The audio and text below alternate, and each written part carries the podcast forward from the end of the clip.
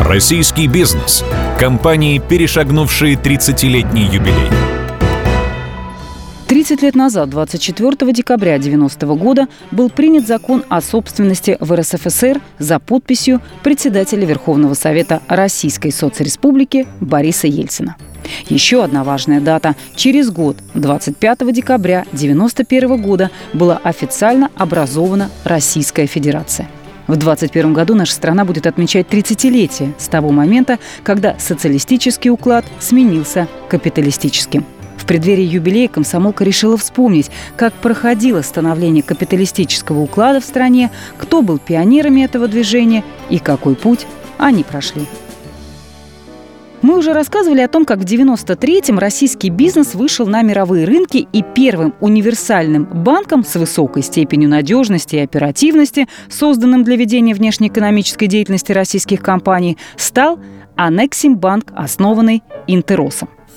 С внешнеторговых операций начиналась и история Реновы, которую в 90-м создали уже упомянутый Вексельберг, работавший до того за флабом конструкторского бюро, и его однокурсник, иммигрант Леонид Блаватник. Первый капитал приятели сколотили на том, что выгодно продавали за океан медную жилу из использованных силовых кабелей, но по-настоящему поднялись на поставках в Россию все той же оргтехники, которую даже не продавали, а обменивали на приватизационные ваучеры.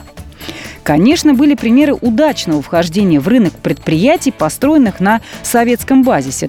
Так, например, в конце 90-го года первые партии пенного напитка отгрузил со своих линий пивоваренный завод «Балтика».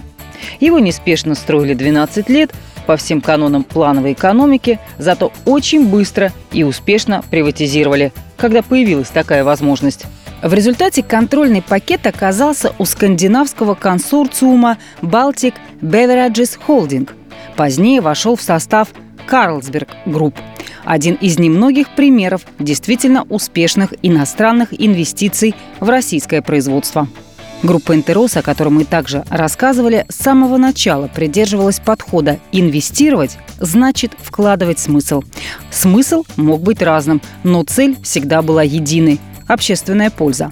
Поэтому «Интерос» в 1993 стал основателем одной из первых страховых компаний в России – Компания «Интерус Согласие» активно развивала рынок услуг и создавала цивилизованные правила игры, заложившие основу страховой системы страны. Например, компания приняла участие в разработке нормативов и стандартов автострахования – уже в 1998 компания заняла третье место в рейтинге крупнейшей компании по страхованию имущества.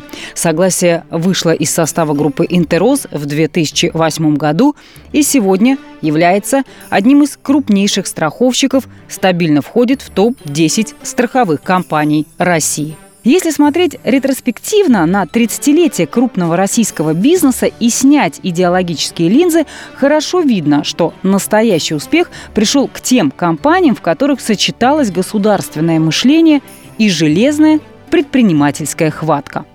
С высоты наших дней можно долго рассуждать о том, что могло пойти лучше или хуже, но факты остаются фактами. Благодаря тем первопроходцам крупнейшие российские предприятия в сфере металлургии, нефти и газа переработки стали важнейшим звеном глобальной производственной системы и, что важно, современными социально ответственными предприятиями.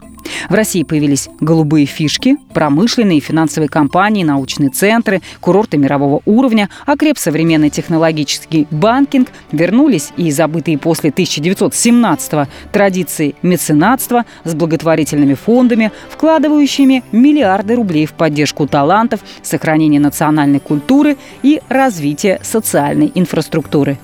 Не такой уж и маленький путь, всего-то за 30 лет. Российский бизнес. Компании, перешагнувшие 30-летний юбилей. Программа создана при поддержке группы «Интеррос».